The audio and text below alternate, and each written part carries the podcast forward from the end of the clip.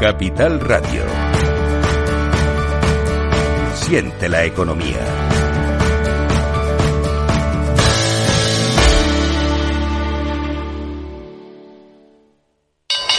¿Te interesa la bolsa? Invierte en acciones y fondos cotizados sin comisiones hasta 100.000 euros al mes. ¿Has oído bien? Sin comisiones. Más de 550.000 clientes ya confían en XTB. Abre tu cuenta totalmente online. Un broker, muchas posibilidades. xtb.com. A partir de 100.000 euros al mes, comisión del 0,2%, mínimo 10 euros. Invertir implica riesgos.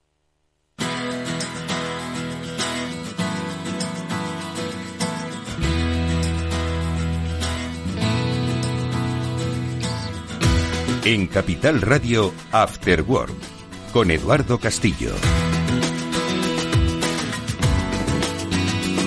¿Qué tal amigos? Buenas tardes, bienvenidos al Cyber After Work. Ya comienza en Capital Radio. Hoy son muchos los temas que vamos a traer a nuestra mesa, empezando porque mañana se celebra el Día de la Internet Segura. Le vamos a preguntar a nuestro amigo Hervé Lambert, especialista de Panda Security, si algún día la red fue segura y cómo de segura está siendo hoy y sobre todo qué podemos hacer para que sea segura pues no solo cuando vayamos a comprar, sino cuando naveguemos, porque parece que los entornos de incertidumbre están a la vuelta de la esquina. Hoy le dedicaremos gran parte de nuestro programa a este tema, pero también a otros muchos eh, aspectos que tienen que ver con la agenda, con la agenda formativa y la agenda de conocimientos que tiene el mundo de la ciberseguridad, porque nos iremos con Pablo Sanemeterio y con Mónica Valle pues a los diferentes eh, puntos de interés, a los focos de conocimiento que se van a desarrollar en el entorno de la ciberseguridad y de los que queremos, por supuesto, siempre hacernos eco. Mónica Valle, muy buenas tardes, ¿cómo estás?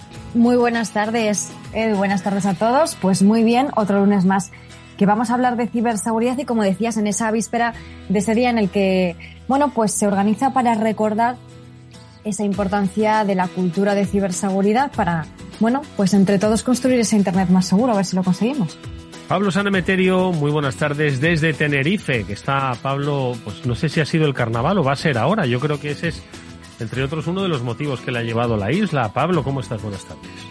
Buenas tardes, Eduardo. La, semana que viene, la semana que viene, o sea, este, este fin de semana que, llega es donde, donde ya están las carrozas, los desfiles, etcétera. Y sí, nos trae aquí un evento y temas de negocios también aquí con, con Vapa Seca.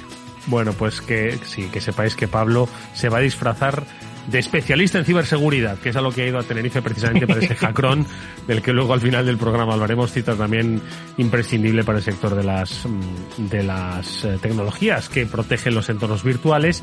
Y hablaremos también de la Router, porque como ya sabéis, iremos adelantando pues los contenidos que se van a desarrollar pues a principios de marzo y por supuesto desvelando las diferentes, eh, los diferentes ganadores eh, de las entradas que vamos sorteando eh, a propósito de las preguntas que planteamos en, en este Cyber After Work y que ya tenemos, Pablo, los cinco primeros eh, ganadores de la entrada que Román planteó la pasada semana y cuya pregunta era, yo ni me acuerdo, hablaba de, de un mamífero o de un de una de un logo, de un emblema. Cuéntanos un poco, Pablo, que esto yo no, no me ha quedado nada claro a mí. Pues eh, la pregunta estaba relacionada con los distintos logos que tiene la router, que cada edición tiene un logo diferente, y estaba refiriéndose a cuál era un mamífero, eh, pero que no era humano, de, de la familia de los homínidos. Eh, entonces, ese, ese emblema es un emblema que era un mapache. Entonces, ahí tenemos unos cuantos oyentes que nos han respondido acertadamente a la, a la pregunta y que pues, les daremos por correo su, su entrada y su, su, código para canjearlo por la entrada. Bueno, pues Juanjo, que te calles ya, Chocas, Ballester y Daften, si es que es más o menos así como se pronuncia, que sepáis que os habéis llevado una entrada de la router y sobre todo que sepáis que os lleváis nuestro agradecimiento por seguirnos eh, desde hace tiempo, estoy seguro, o bien en directo o bien en diferido, que este programa ya sabéis que se puede hacer de múltiples maneras. Bueno, pues estos son los ganadores. Hoy plantearemos una nueva pregunta porque estará con nosotros eh, Arancha Sanz, que es presidenta de, de Routed, y y ella es la que formulará la siguiente pregunta, además de contarnos qué cosas se van a, se van a ver este, este año en la edición de la ruta en marzo, pues planteará una pregunta que si la acertáis y sois rápidos respondiendo al correo afterwork.capitalradio.es, pues ahí vais a tener la oportunidad de obtener una entrada como ya han hecho estos cinco amigos del, del programa. Nosotros, eh, si os parece, vamos a ir avanzando ya con todos los contenidos porque luego también estaremos con los especialistas de mm, AESIC, de la Alianza Española de Seguridad y Crisis, que van a dar una formación. Nuestro profe particular, Pablo Salmeterio, estará por allí. Y, y, nada, y si os parece, comentamos un par de noticias, escuchamos antes un consejo y luego con Herbel Amber vamos a hablar de cómo vivir eh, con una Internet segura. Venga, vamos allá. Mientras la ciberseguridad de la información tradicional gira en torno al software y al modo en el que se implementa, la seguridad del IoT incorpora más complejidad. La conectividad ofrece cada vez más escenarios con múltiples dispositivos conectados, donde el más trivial puede llegar a ser peligroso si es que resulta comprometido. Ahora lo vamos a ver en las noticias. Las soluciones Zero Trust de Zscaler permiten reducir esos riesgos y si queréis saber más podéis hacerlo en zscaler.es.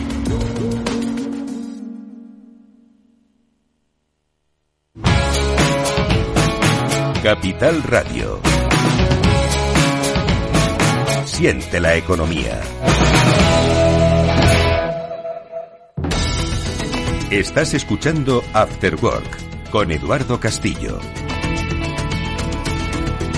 Bueno, pues eh, noticias que han pasado. Tenemos otro ayuntamiento que, por desgracia, es protagonista de nuestra sección. Eh, le han pues eh, asaltado los, los sistemas. Lo contáis, si no me equivoco, Mónica, en, en BitLife Media. Estamos hablando del, del ayuntamiento, le diré, de San Antonio de Pormain. ¿Qué, ¿Qué le ha pasado? ¿Ha sufrido un ciberataque?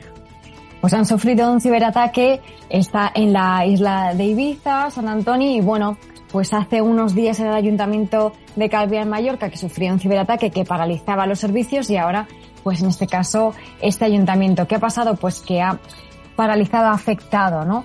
A los, eh, a los servicios del consistorio.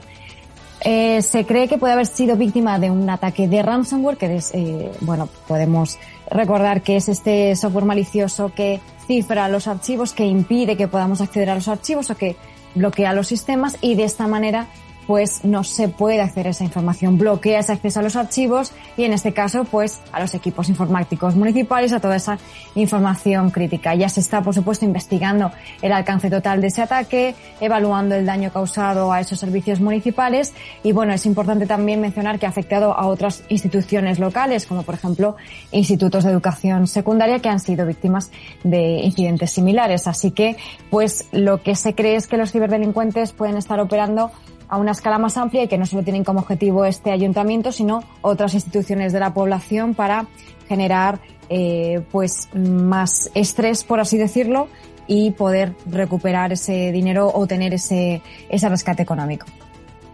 Oye, Pablo, eh, vamos a ver, yo creo que lo interesante de esta noticia, aparte de, esperar que se recuperen pronto, eso todo se ha afectado a, a, escuelas y un poco a la propia operativa ¿no? ciudadana, es saber eh, cuál era la, la infraestructura que tenían de defensa y la protección, ¿vale? Porque ya habéis visto que no se trata de atacar al ayuntamiento de una gran ciudad, sino que esto es un, una localidad eh, de las Baleares en la que, bueno, pues eh, el, el, interés que inicialmente los, los, la corporación municipal debe pensar que tienen los ciberdelincuentes es mínima. Y a nosotros, si nosotros lo que hacemos es mirar al mar todas las mañanas. ¿no? Bueno, pues, ¿cuál es el problema, no? Que, que hay eh, en cuanto a la securización, porque, insisto, en, como este ayuntamiento debe haber miles de ayuntamientos en España.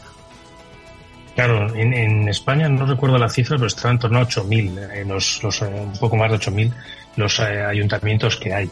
Eh, y no todos tienen las dotaciones presupuestarias que, deberían en la materia de ciberseguridad. Ten en cuenta muchas veces para luchar contra estos ataques de ransomware se debe contar con, con medidas de seguridad avanzadas y, e incluso teniendo esas medidas de seguridad avanzadas, a veces también eres víctima de, de, estos ataques. Pero desde luego, si no tienes esas medidas de seguridad avanzadas, pues te pones en la lista, pues como muchas veces decimos en un vecindario. Si tú vas a un vecindario y el, y el malo quiere entrar en las casas, las que no tienen rejas son las primeras candidatas a ser asaltadas. Pues Pero fíjate, este fíjate, Pablo, lo que estás diciendo. Fíjate lo que estás ah, diciendo. Medidas de seguridad avanzadas. Si tú ahora mismo vas a una corporación local y le dices al responsable de IT, si es que tiene, que lo que necesita implementar son medidas de seguridad avanzadas, te va a mirar como diciendo, este, este tío lo que quiere es venderme aquí una buena moto y sacarse unas buenas pelas, que no tengo además, ¿no? Entonces, yo creo que hay que, hay que cambiar un poquito tanto el discurso como la percepción que tienen unos y otros. No sé qué os parece, Mónica, Pablo. Creo que puedes tener razón, eh, Edu. Al final, eh, eh, también es que muchas veces, pues oye, la tecnología en estos sitios mm, llega de la mano también de las diputaciones. Quizás el propio ayuntamiento no es el que tiene ese, esa, ese apoyo tecnológico, esa gente tecnológica. Y muchas veces también, pues, eh, la ciberseguridad es que es compleja. Entonces, eh, le empiezas a hablar a alguien, como decías tú, de estar mirando al mar, pues, que normalmente está en su día a día de tramitar los impuestos, tramitar las basuras y los, y los datos de, de los residentes. Y el hablar de ciberseguridad le, le suena raro, le suena algo, algo ajeno. Entonces, pues en este tipo de cosas lo que hay que hacer es tratar de delegarlo esto en, en, en, equipos en los que te puedan ayudar, te puedan asesorar y que distribuyan ese coste del ayuntamiento entre varios ayuntamientos y así puedan dar servicio. Una, un, un, unos servicios gestionados avanzados de seguridad se puedan dar de forma masiva a muchos ayuntamientos y se trata de llegar de la mano de las diputaciones o de la mano de, de las comunidades a, a cuantos más ayuntamientos mejor. Mónica, tu reflexión. Sí, efectivamente, Pablo lo ha explicado fenomenal. Hay que unir fuerzas cuando se es más pequeño y desde luego en este sentido puede ser un, una gran solución. En, el caso de, España, bueno, ya sabemos que cuando hay cualquier ataque en, este sentido, cuando se trata de estas administraciones públicas, enseguida actúa el Centro Criptológico Nacional, el CCNCERT, y ya están en este caso, por supuesto, trabajando. Y también, pues, en España tenemos el Esquema Nacional de Seguridad que ayuda, apoya, establece una serie de mínimos de normas que se pueden seguir que se pueden cumplir y que eso ayuda a mejorar ese nivel de seguridad. Entonces es importante que todas estas entidades locales se certifiquen y tienen que tener, pues como decía Pablo, también ese interés por hacerlo, ¿no? Bueno, pues eh, nosotros tenemos interés en que se vaya tomando conciencia y por eso enseguida vamos a saludar a nuestro amigo Hervé Lambert con el que vamos a recordar eh, pues algunas pautas para vivir eh, aunque sea uno de los 365 días del año, una Internet segura que se celebra mañana. Seguro que hay cosas que nos va a poder, nos va a poder ayudar. Las vamos a conocer en nuestro espacio Seguro Panda. Venga.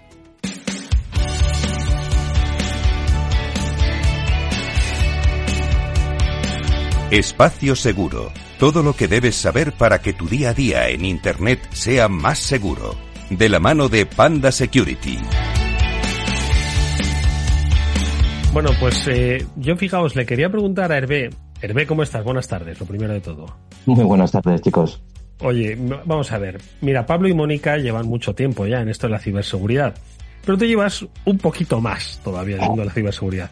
Y sobre todo, y si uno piensa eh, cuando empezó a navegar por Internet, pues oye, estamos hablando de hace un par de décadas. Pero hoy eh, nos, nos cuesta pensar si llegó a haber algún momento de nuestra vida en que pudimos navegar por Internet o interactuar con las tecnologías digitales en un escenario 100% seguro. Es decir, que si mañana, que es día 6 de febrero, se celebra el Día de la Internet Segura, es porque hemos logrado, no sé si entre todos, que sea un espacio un poco más inseguro. Hervé, ¿llegó a ser seguro Internet en algún momento de la vida? A ver, ¿llegó a ser seguro Internet? No. Internet nunca ha sido completamente seguro. Yo me sentí seguro en algún momento en Internet, pero porque era, eran otros momentos y eran también otras circunstancias. Hace dos décadas, pues la gente se servía del anonimato para, para, para amenazar, intimidar y hacer el mal en Internet. Eso no ha cambiado mucho. Mm. Uh, a día de hoy seguimos viendo la una problemática muy similar a la problemática del mal hace mucho tiempo, solo que hoy Internet se ha democratizado, el uso de Internet se ha facilitado. Uh, hace muchísimos años, no voy a poner un tope de años porque, porque, porque no me siento, me sigo sintiendo joven, pero hace muchos años la información no se publica, no se publicaba por cualquiera, era muy complejo subir información y publicar información Hoy en día, cada uno de los que estamos navegando por Internet o tenemos un dispositivo, pues somos, somos productores casi de información uh, a diario. Entonces, uh, pues la red ha evolucionado, Internet ha evolucionado, las preocupaciones uh, se han incrementado, se ha profesionalizado el cibercriminal en general. Um, hemos crecido, el ciberdelincuente ha crecido, han aparecido otro tipo de ciberdelincuentes, Uh, pero fundamentalmente sigue habiendo estafas, sigue habiendo correo malicioso, sigue habiendo uh, phishing, sigue habiendo virus, sigue habiendo um, muchísimas cosas que tenemos que tener en cuenta. Mm. Mm. Pero, pero, no sé, ya, y hay una cosa que sí ha cambiado. Es que gracias a, a eventos como el Día Internacional de, de Internet Segura, buscamos concienciar sobre cuestiones cibernéticas que afectan a todos nosotros. Y va a decir a los usuarios de Internet, pues que somos todos usuarios de Internet. Sí, es así, creo, que, es así. creo que hoy en día no conozco a nadie que no esté conectado. Eh, y bueno, pues en Panda nosotros compartimos esos valores y apoyamos orgullosos las actividades que promocionan un uso seguro y positivo de la tecnología digital y de Internet, obviamente. Oye, ahora vamos a seguir hablando de esos espacios seguros precisamente, pero ya que te he hecho la pregunta a ti, se la voy a hacer también a Pablo y a Mónica, si ellos recuerdan cuando empezaron a, a, a, vislumbrar, pues que, oye, que había eh, espacios inseguros en Internet. ¿Vosotros os acordáis, Pablo, Mónica? Hmm.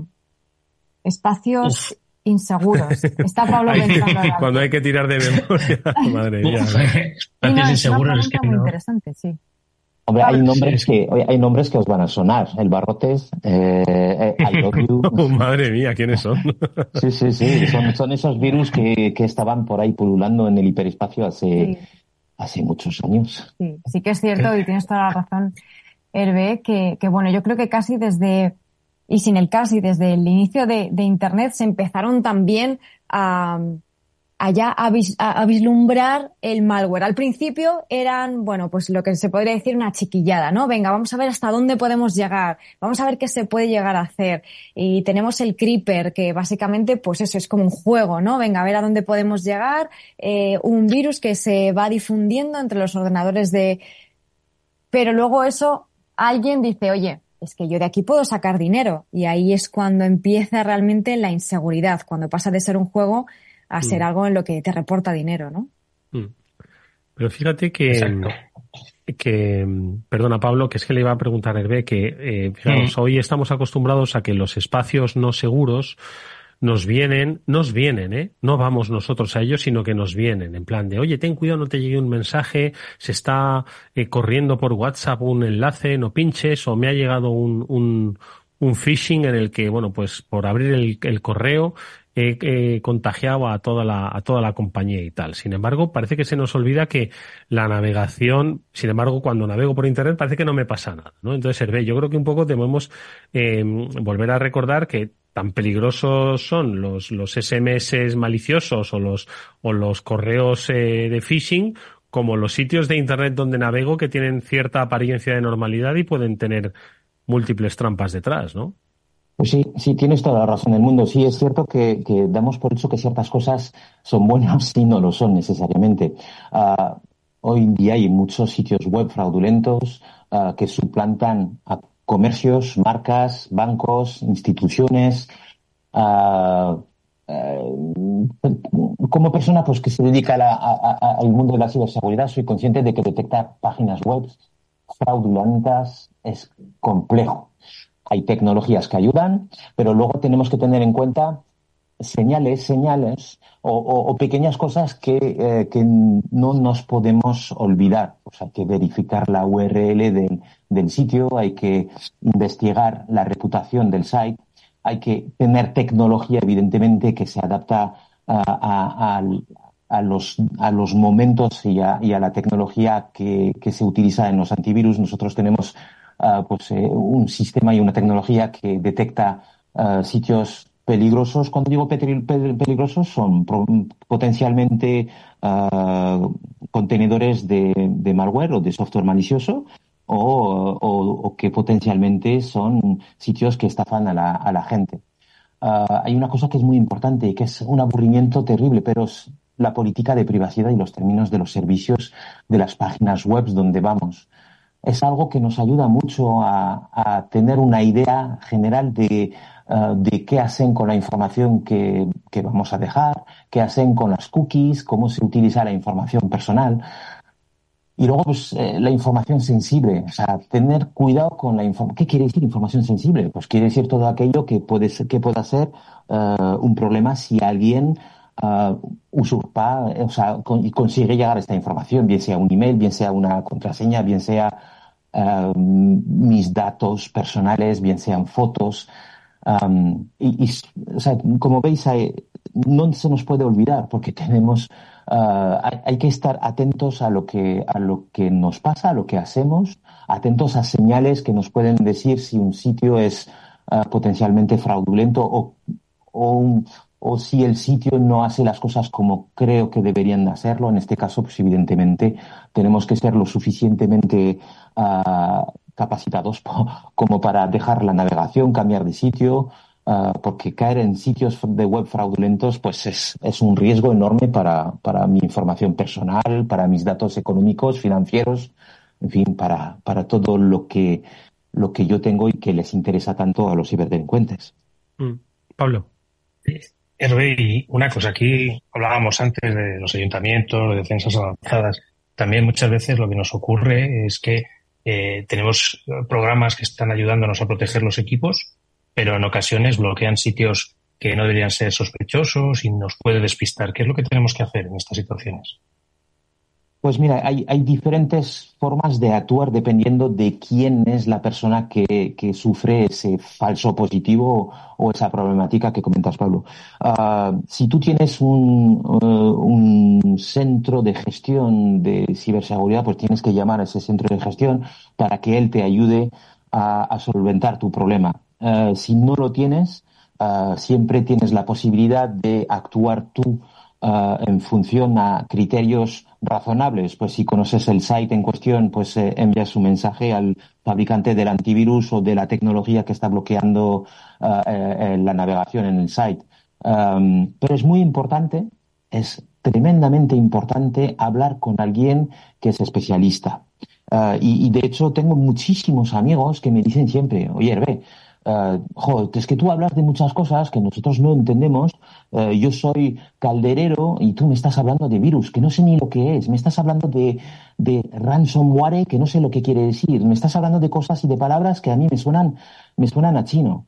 Uh, y es cierto, y lo entendemos todos. Uh, estabais antes uh, hablando de delegar las ciberseguridades. Creo que es un, tema tremendamente importante. Tenemos que formarnos, pero hasta cierto punto. Y luego, independientemente uh, de, la, de la capacidad que nosotros tenemos, dependiendo de la tecnología y de, y de lo que estamos utilizando, pues siempre hay alguien donde poder acudir. En concreto, los, los usuarios de Panda Security, los usuarios de Pandadom, siempre tienen a un técnico que está disponible casi 24 horas al día para solventar las dudas que pueden tener nuestros usuarios a través del chat o a través del teléfono de soporte técnico. Uh, y si tienen una duda sobre un potencial falso positivo o un potencial bloqueo de una página web uh, que no es fraudulenta, pues sencillamente pueden llamar y pueden reportarlo a Pana Security y nosotros nos comprometemos en un plazo de tiempo muy razonable. En el caso de los usuarios domésticos suele ser cuestión de horas que verificamos los, eh, los bloqueos y que confirmamos eh, en todos los casos pues si el, el, falso, el positivo ha sido falso o si ha sido, eh, o si ha sido acertado. Pero en cualquier caso, delegar la ciberseguridad es algo muy importante a ver a quién lo delegamos y cómo lo delegamos. Uh, pero nosotros tenemos, la, la, en el usuario doméstico, tenemos la, óptica de instalarlo y olvídate de los problemas. Los problemas los solucionamos nosotros, efectivamente. A veces nos encontramos con falsos positivos, um, los solventamos, pero necesitamos tiempo. En el caso de la empresa, independientemente de su tamaño, en el caso de, las, de, de los estamentos eh, de la administración pública y demás, yo creo que tienen recursos para que, para que se les ayude rápidamente. Mónica. Efectivamente, Hervé, yo creo que has, has dado con, con, la tecla, ¿no? Y yo creo que también algo que sueles decir siempre, que hay que tener en cuenta, que es que Internet viene con nosotros, lo tenemos en el bolsillo, está 24 horas al día con nosotros, allá donde estemos, y no solamente en nuestro caso, sino en el caso de, eh, por supuesto, los menores, que se enfrentan a todo tipo de circunstancias. Has hablado también muchas veces de riesgos de ciberacoso, de abusos de chantajes Entonces nos, nos, estamos encontrando ante unas circunstancias y situaciones que muchas veces no sabemos controlar. Y ahí entráis vosotros, ¿no? Que precisamente desde Panda proponéis mm, soluciones para poder proteger esa navegación y protegernos de ese tipo de situaciones, ¿no?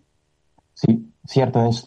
Ah, es, es, la historia siempre. Para evitar situación de ciberacoso pues, o abusos, uh, chantajes, por ejemplo, siempre hablamos de, pequeñas cosas, pero cuando nos toca a nosotros padres uh, ya dejan de ser pequeñas y dejan de ser lo más importante uh, y dejan de ser lo más problemático. Evidentemente, y es algo que, que repito y que repetir hasta la saciedad, hay que concienciar y educar y hay que acompañar a los niños o las personas o a los amigos, porque porque sí es cierto que siempre hablo de los niños, pero se me olvidan los amigos y las amigas que también sufren acoso, que también tienen problemas y también que sufren chantajes en algunos casos.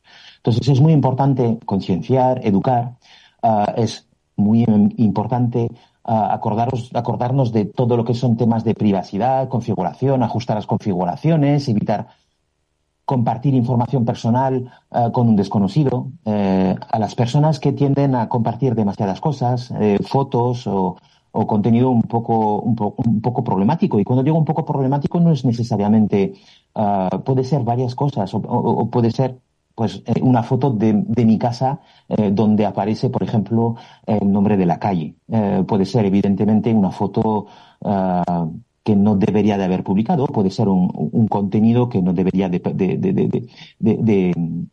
publicar. Hay que evitar compartir información personal con desconocidos, es súper importante. Y, está también la, la, historia del tablero, que repito también hasta la saciedad. Si tuvieras un tablero, eh, ¿pondrías esa foto en el tablero debajo de tu casa o en el colegio o en el instituto o en la universidad? Si la respuesta es negativa, no lo hagas en Internet.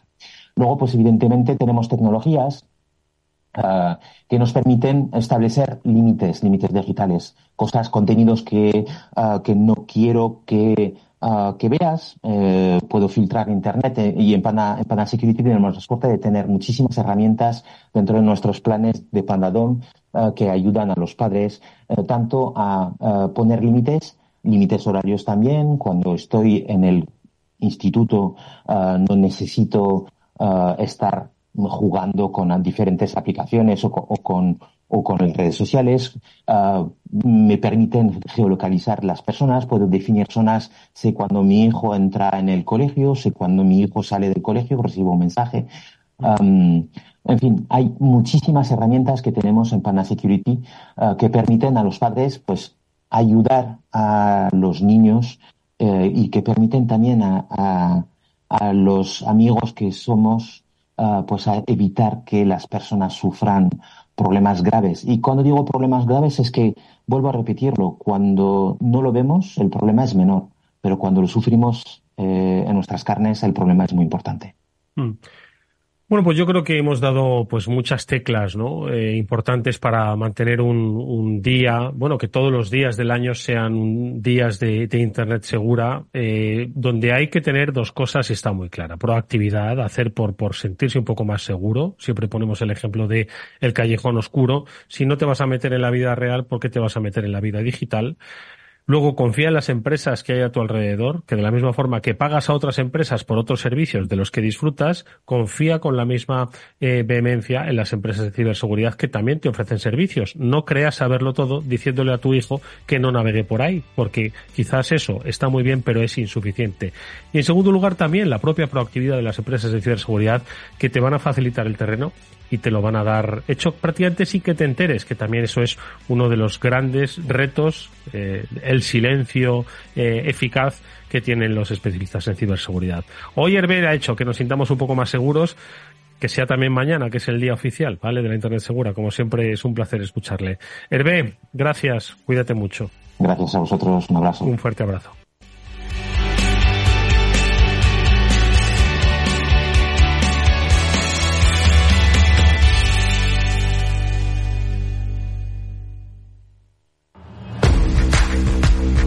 Inviertes en bolsa, esto te interesa. XTB, tu broker con más de 15 años en España, tiene la mejor tarifa del mercado para comprar y vender acciones y ETFs. No pagues comisiones hasta 100.000 euros al mes. Si inviertes en bolsa o quieres empezar más sencillo imposible, entras en xtb.es, abres una cuenta online y en menos de 5 minutos compra y vende acciones sin comisiones. Además, con atención al cliente las 24 horas al día. ¿A qué estás esperando? Miles de clientes ya confían en xtb.es. Un broker, muchas posibilidades. A partir de 100.000 euros al mes, la comisión es del 0,2%, mínimo 10 euros. Implica riesgos.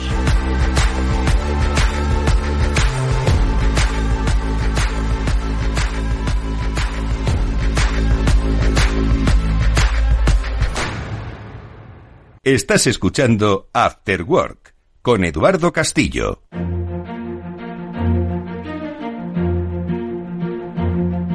Bueno, pues si os parece, vamos nosotros a, charlar de seguridad. Y enseguida lo vamos a hacer con nuestros invitados de la, de la Alianza Española de Seguridad y Crisis, con Juanjo Nombela y con Pablo Blanco, los que han puesto en marcha pues una formación eh, que nos va a ayudar pues precisamente a, a ser un poco más seguros. Eh, nuestro, nuestro admirado Pablo Sanemeterio tendrá la oportunidad de formar parte de ese claustro, pero lo primero de todo, saludar a nuestros invitados, Juanjo Nombela, Pablo Blanco, ¿cómo estáis? Muy buenas tardes.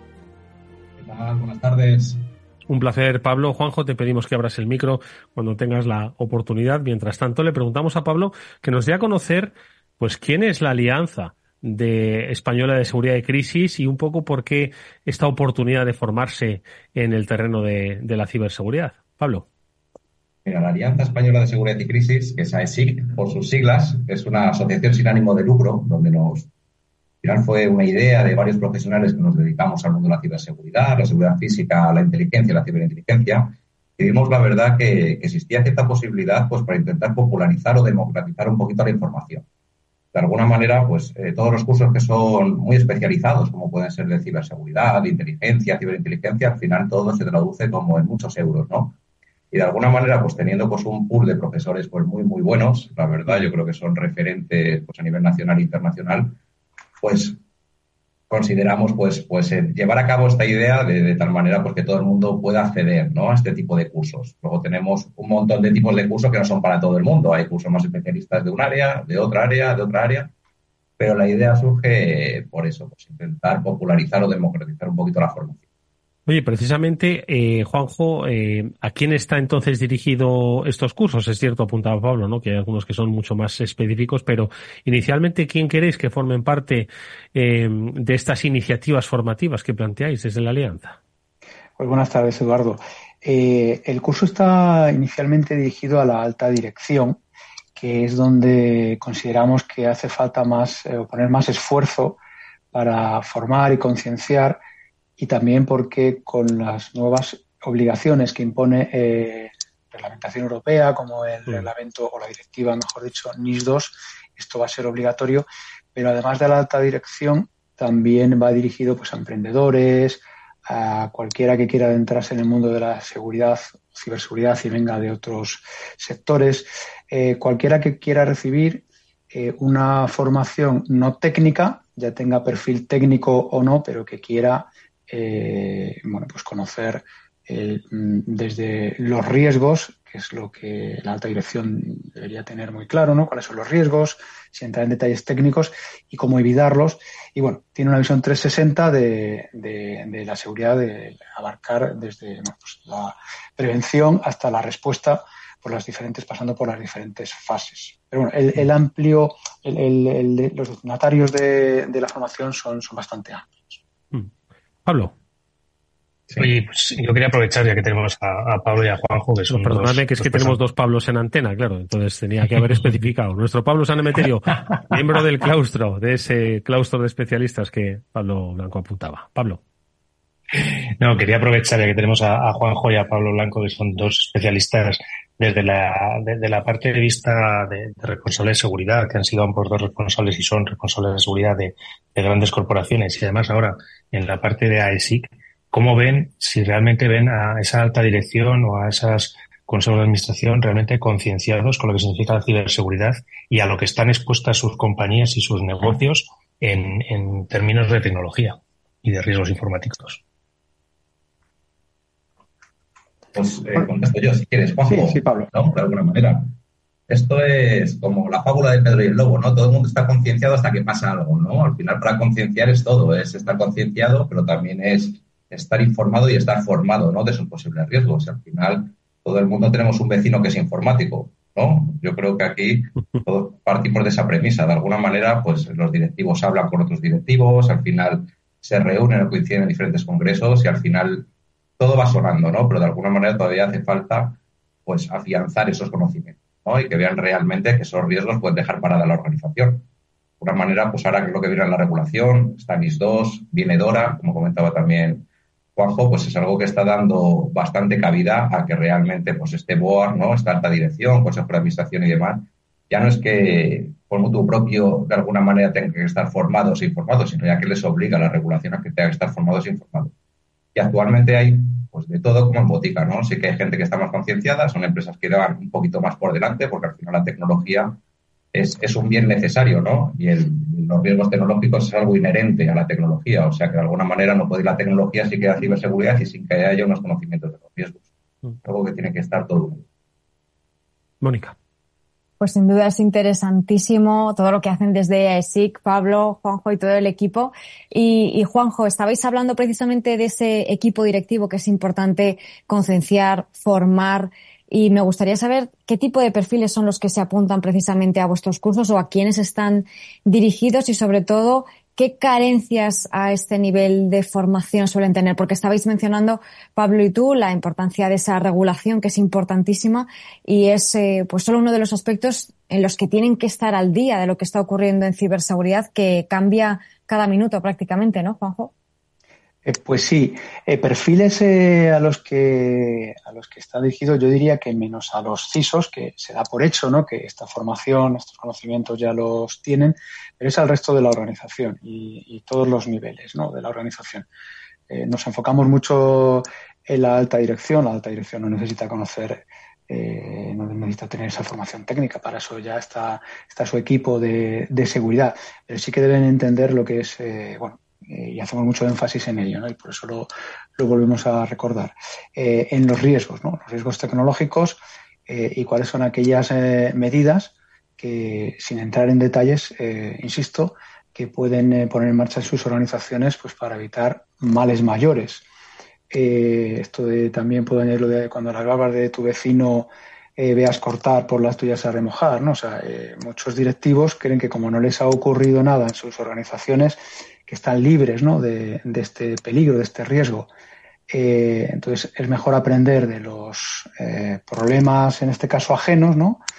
Eh, para, anticiparse y, la anticipación pasa muchas veces por la, por la formación. Esto es lo que nosotros estamos viendo. Entonces, ¿qué perfiles estamos teniendo?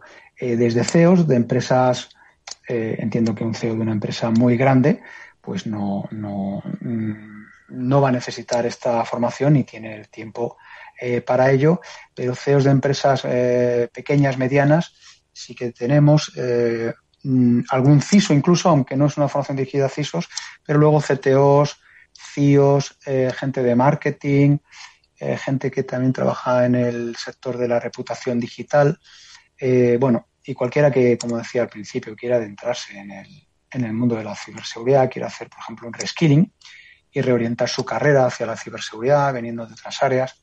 es, bastante amplio. Hemos hecho un curso bastante completo y, que queremos que cubra las necesidades de muchos colectivos. Mm.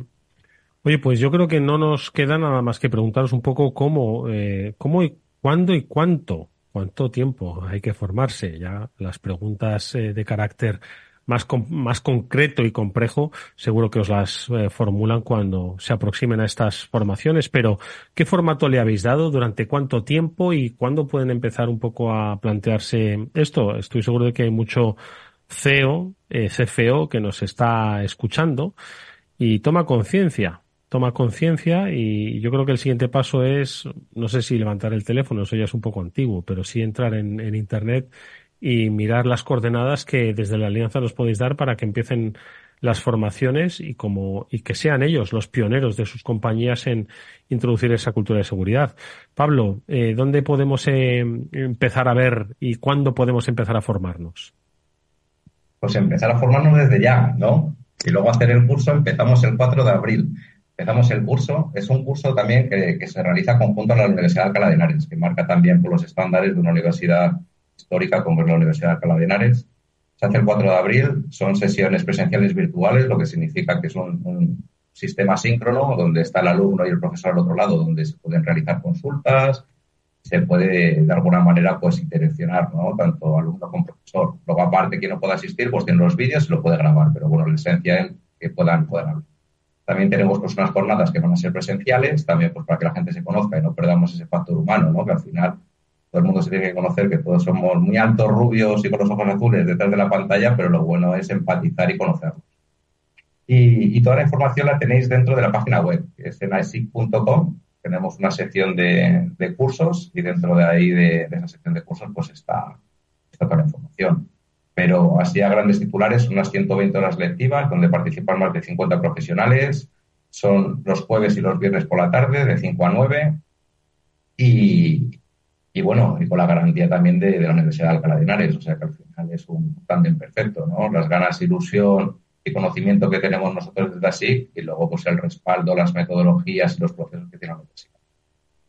Está todo muy pues, bien montado y con muchas ganas de comenzar ya. Y con buenos profesores, estoy seguro. Bueno, pues eh, seguiremos muy de cerca estas formaciones que, como bien nos han explicado nuestros invitados, Juan Jonombela y Pablo Blanco, los responsables de estas formaciones que se van a dar a través de la Alianza Española de Seguridad de Crisis, pues yo creo que es una iniciativa interesantísima, ¿no? Pues eh, sobre todo para quién va dirigida, ¿no? Y la toma de conciencia de que esto es una cuestión de carácter estratégico, ¿no? De carácter circunstancial o, eh, contingente para determinados momentos de la vida de una, de una compañía. Eh, seguiremos muy de cerca, por supuesto, la evolución eh, de esas formaciones e insistiremos, y si lo podemos hacer a través de este programa, por supuesto que podéis contar con nosotros. Mucha suerte para esos cursos y, y que nada, que nos vemos pronto. Juanjo, Pablo, que vaya muy bien esa formación. Muchas gracias, Eduardo. Muchísimas gracias a todos. Muy buena tarde. Hasta luego. Muy buena tarde. Bueno, pues nosotros vamos a seguir con nuestro programa, que tenemos un par de citas, aparte de la de eh, que nos han dejado nuestros invitados de AESIC, tenemos dos en el horizonte. La primera de ellas, la que os gusta, bueno, os gustan las dos, pero una de ellas os va a ofrecer las entradas, que es la RUTED. Está con nosotros Arancha Sanz, que es presidenta de la RUTED, a la que siempre es un placer saludar. Arancha, ¿qué tal? Muy buenas tardes, ¿cómo estás? No sé si nos escucha Arancha. Arancha, ¿nos escuchas? Ahora te escuchamos, Arancha. Ahora sí. Muy bien, buenas tardes. Muy buenas tardes, Eduardo. ¿Qué tal estás? Oye, ¿ya lo tenéis preparado todo? Sí, ¿no? Bueno, bueno, queda algún flequillo. Hola Pablo, hola Mónica, que no os he dicho nada queda algún flequillo para esa router que eh, está aquí a la vuelta de la esquina del 4, a partir del 4 de marzo, con esas eh, jornadas de formación y luego, por supuesto, al final de la semana con ese encuentro de, de, conocimiento. La semana pasada, Román, ya nos ponía un poco en la pista sobre lo que iba a caracterizar, ¿no? Ese, esa router, pero al final los organizadores no es que tengáis ni mucho menos una visión distinta, pero es una percepción distinta. Tú, en este caso, Arancha, ¿Cómo definirías la router que va a tener lugar? ¿Cómo la denominas con la perspectiva de, los, de las ediciones pasadas? Y, por supuesto, la mirada en el horizonte. ¿Esta router dirías que es, se, se apellida? ¿Cómo? Bueno, pues al final eh, siempre se intenta innovar y, es que este año eh, vamos a vamos con cinco salas, que son dos más que, que el año pasado. Entonces, pues eh, más grande. O sea, el apellido para mí es grande, porque bueno, pues eh, los maravillosos colaboradores que tenemos, eh, patrocinadores que nos acompañan año tras año sin dudarlo y, y esos grandísimos asistentes que, que están deseando que abramos el registro para poder coger su entrada y acompañarnos esos tres maravillosos días. Pablo. Pues eh, la verdad es que yo te quería dar las gracias, Mancha, por, estar con nosotros. Y, nada, la verdad es que enhorabuena por, por un año más de, de Router, que como decíamos el año pasado, estaba otra vez aquí de, de vuelta. Y, nada, hemos dado antes los, los cinco ganadores y te quería preguntar por, por la pregunta que, tiene, que, que, tienes pensada para los próximos cinco ganadores. A ver, pues la pregunta es bueno, súper, súper, súper difícil. Eh, no, que va. Yo creo que. Hombre, tiene su aquel, ¿no? Al final, quien no lo sepa tendrá que indagar un poquito. Eh, la pregunta es, eh, ¿qué año fue el primero que hicimos Router Valencia? ¿Qué año fue el primer año que se hizo la Router Valencia? ¿Esa te la sabes tú, Pablo, o no? No, yo eso tuve que tener que hacer investigación, ah, un poquito sin, para buscarla. La memoria ya no es lo que era, Eduardo. Somos jóvenes, pero, pero la memoria va perdiendo. Sí, bueno, pues venga. Seguro que lo encontráis fácilmente. Afterwork.capitalradio.es cuando fue la primera edición en la que se hizo la Ruta Valencia, que yo creo que además es muy interesante, Arancha, eh, el hecho de, de no ser tan centralista, ¿no? Que muchas veces da la sensación de que eh, todo ocurre en Madrid y precisamente vosotros o ahora los amigos de Hackron de lo que de los que vamos a hablar pues demuestran que la ciberseguridad no solo se debe llevar más allá de las puertas de Madrid, sino que además desarrolla mucho talento, ¿no? En, en otras zonas de España y vosotros yo creo que así lo confirmáis, ¿no? Pues sí, la verdad que tanto Valencia como, como Málaga, que hemos tenido la edición este fin de semana, no la anterior, eh, pues eh, solemos tener una acogida maravillosa. La gente es, eh, vamos, o sea, súper agradecida. Mm, siempre gracias por, por traernos eh, la ruta de casa, nos dicen. Y la verdad es que con, comentarios así, pues oye, eh, te, vamos, te suben las ganas de decir, venga, la semana que viene hago otra. O sea, es, es, maravilloso también, pues eso, como dices, que no, que no todo se tiene que hacer en, en la capital o en Barcelona, que son las ciudades más, más pobladas, pero es genial poder, poder ir a una ciudad como Valencia, que es preciosa, Málaga igual, que a lo mejor también nos gustaría ir a otras ciudades españolas, pero yo creo que con estas tres, de momento, vamos servidos. Bueno. Bueno, pues ahí está la pregunta. Eh, ¿Cuándo fue la primera edición de la Router que se hizo en Valencia? Si tenéis la respuesta correcta, podéis eh, compartirla cuanto antes al correo electrónico afterwork.capitalradio.es y si habéis acertado y sois de los cinco primeros con la respuesta correcta, una entrada será para vosotros. Os la ofrece el equipo de Rooted, que está presidido por Arancha Sanza, a la que le agradecemos mucho que nos haya acompañado en este programa. Nada, mucha suerte. Es una pregunta dificilísima. Seguro que ya hay algunas respuestas, pero hasta el próximo programa no las vamos a desvelar. Gracias, Arancha. Muchísimas gracias a vosotros, Eduardo. Un, abrazo. Adiós, adiós.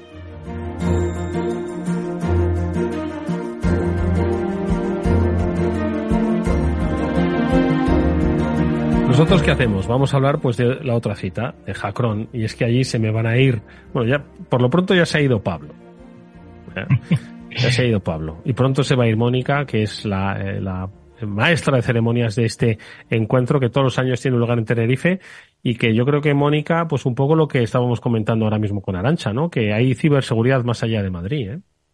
Sin lugar a dudas, sin lugar a dudas. De hecho, eh, siempre lo comentamos, ¿verdad, Pablo? Que cuando sales de Madrid te encuentras con un ambiente distinto, ¿no? Hay como muchas ganas de aprender, de compartir, de vivir esas experiencias y cuando, bueno, es que en Madrid tenemos muchos eventos, muchos congresos y cuando sales un poco, pues se agradece muchísimo.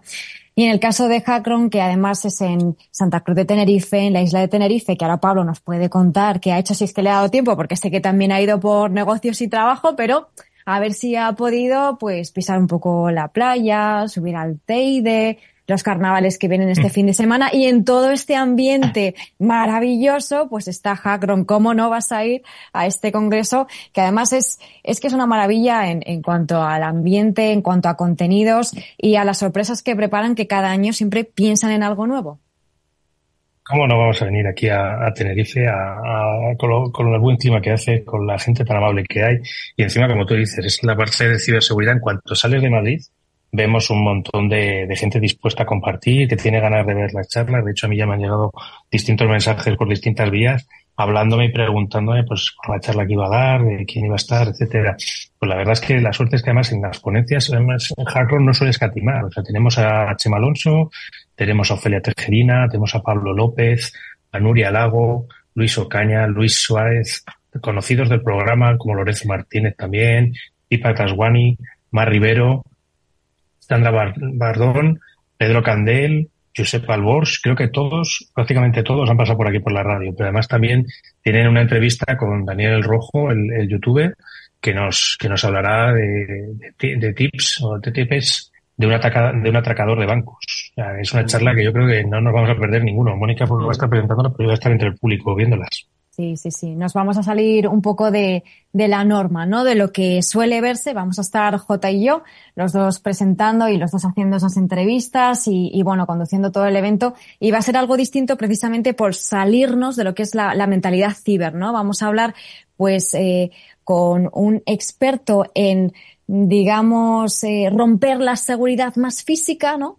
y nos va a explicar pues cómo se puede adaptar esa mentalidad al mundo digital, no tanto para romperla, por supuesto, sino para ponernos en la piel de, de que, del que defiende, a ver cómo podemos hacer para adelantarnos a los atacantes y poder proteger nosotros nuestras infraestructuras. Y de infraestructuras críticas también va la cosa porque ahora os cuento, bueno, una acción muy chula que han preparado, que siguen preparando, que están ahí, van a estar toda la semana hasta el jueves, viernes que llegue el momento para todos los que vayan allí. Bueno, pues eh, fijaos, estaba comentando Pablo que han pasado, pues muchos de los de los ponentes y participantes, una gran mayoría han pasado por, por el programa yo creo que la siguiente edición, Pablo, no nos queda otra que el programa pase por Jacron. Es decir, que de alguna forma no seáis solo vosotros dos, sino aquí quien nos habla.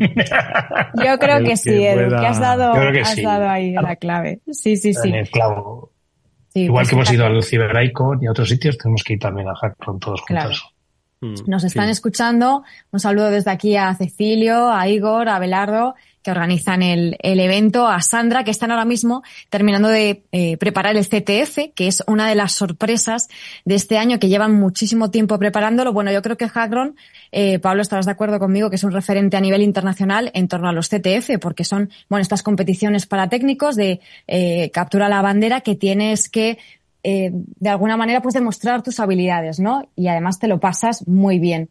Pues han preparado un bueno, un CTF chulísimo. Han hecho una maqueta de una ciudad, pero a escala no sé qué escala es. Eso ocupa que se lo han traído desde Madrid hasta allí, hasta Tenerife, mmm, con una logística impresionante. Y lo que van a tener eh, que hacer los participantes es que se tienen que poner la piel de unos defensores de una ciudad que ha sido atacada por cibercriminales. Ponerse en la situación. Imaginaos, Pablo Edu, que os dan permiso para defender de manera ofensiva lo que haga falta. Es un sueño, ¿no? Madre mía, pues anda, legalmente, anda que no se lo va Claro, puedes responder al nivel que quieras y puedes atacar infraestructuras críticas eh, y lo van a ver de manera física porque la maqueta tiene un hospital, un banco, un helipuerto, se encienden pues y apagan las luces. Pues que hay que ir a verlo, que lo podemos describir en la radio, pero tenemos que describirlo sobre el terreno. Oye, Hackron, que va a tener lugar eh, en un par de días, como quien dice, os deseamos toda la suerte del mundo. Pablo, Mónica, que tengáis buen viaje, eh, que nos contáis a la vuelta y que nos despedimos, que es que nos vamos ya. Gracias a todos. Pablo, Mónica, cuidaros mucho. A ti siempre. Venga, nos vemos. Escribid al correo que tenéis entradas para la ruta. Venga, hasta pronto. Chao.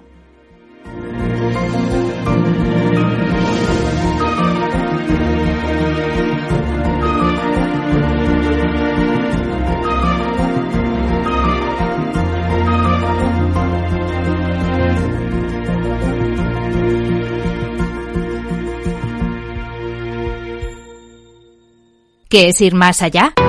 Con Arval podrás llegar donde te propongas de la forma más sostenible y desplazarte como y cuando necesites con una oferta de renting sostenible, segura y conectada. Y preocuparte solo de conducir porque nosotros nos ocupamos del resto. Arval, la transición energética arranca aquí. Más información en arval.es. Capital Radio. La genuina radio económica.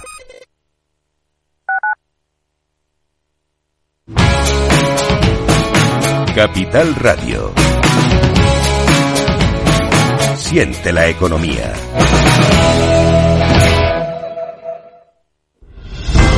Si quieres estabilidad en el empleo, poder conciliar tu vida laboral y asegurarte una pensión para cuando te jubiles, debes escuchar Empleo Público. Todo lo relativo a las oposiciones, convocatorias, consejos para preparar las pruebas y la opinión de expertos de las administraciones públicas y de la formación. Los miércoles a la una y media de la tarde en Capital Radio tienes una cita con Empleo Público, con José Joaquín Flechoso. Acción, emoción, pasión. Deporte en estado puro todos los días en el balance de la mano de Paco Lloret. Entre las ocho y las ocho y media de la noche, el balance de los deportes en Capital Radio.